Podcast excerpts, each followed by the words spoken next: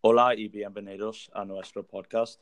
Durante este episodio vamos a enfocarnos en el tema de pasatiempos y cómo nos ayudan a sobrevivir el autoaislamiento. Soy Ethan, el anfitrión del podcast. En este episodio voy a darte algunas ideas que puedes utilizar para sobrevivir el autoaislamiento y los pasatiempos que yo buscaba útiles para superar la primera cuarentena. También tenemos algunos oradores um, invitados que se llaman Josh y Rachel que van a compartir un poco con nosotros sobre su experiencia en la cuarentena. Relájate y disfruta. Con suerte, ustedes van a aprender un par de cosas.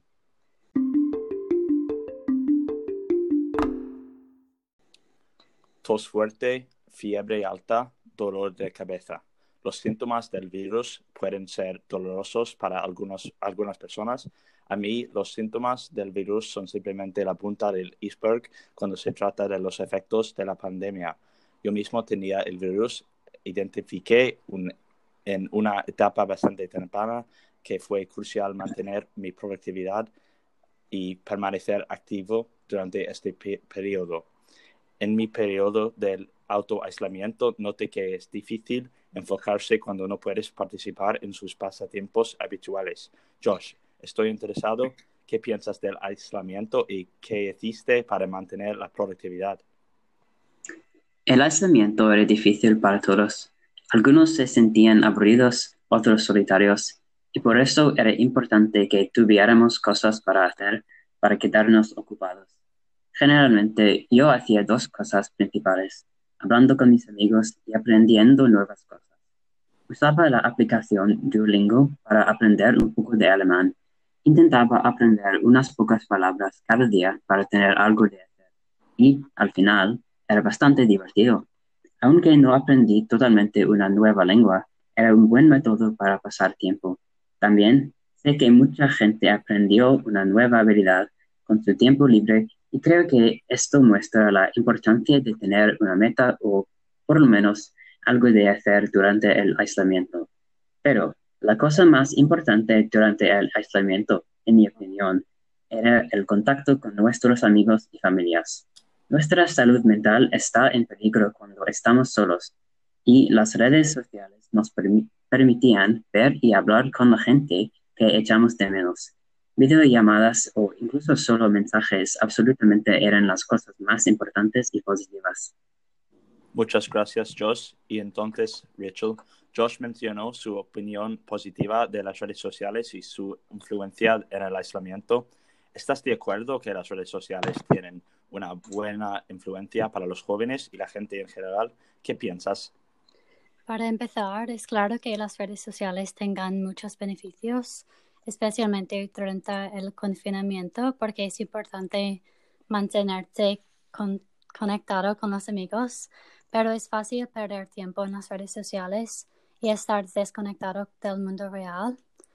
Al principio de confinamiento me encontré pasando horas seguidas en mi móvil sin un resultado. Podría haber usado el tiempo para hacer cosas más productivas, por ejemplo, mejorar mi español, ver un documental de un tema en que me interesa y demás. También tiene un efecto en la salud física porque paso más tiempo dentro, de casa en vez de en el aire libre. Sí, sí, tienes razón, Rachel. Mencionaste la salud física. ¿Hiciste mucho ejercicio durante la cuarentena? Para ti, ¿cuáles son los beneficios de hacer ejercicio, Rachel? Durante la cuarentena tuve mucho tiempo y no mucho hacer.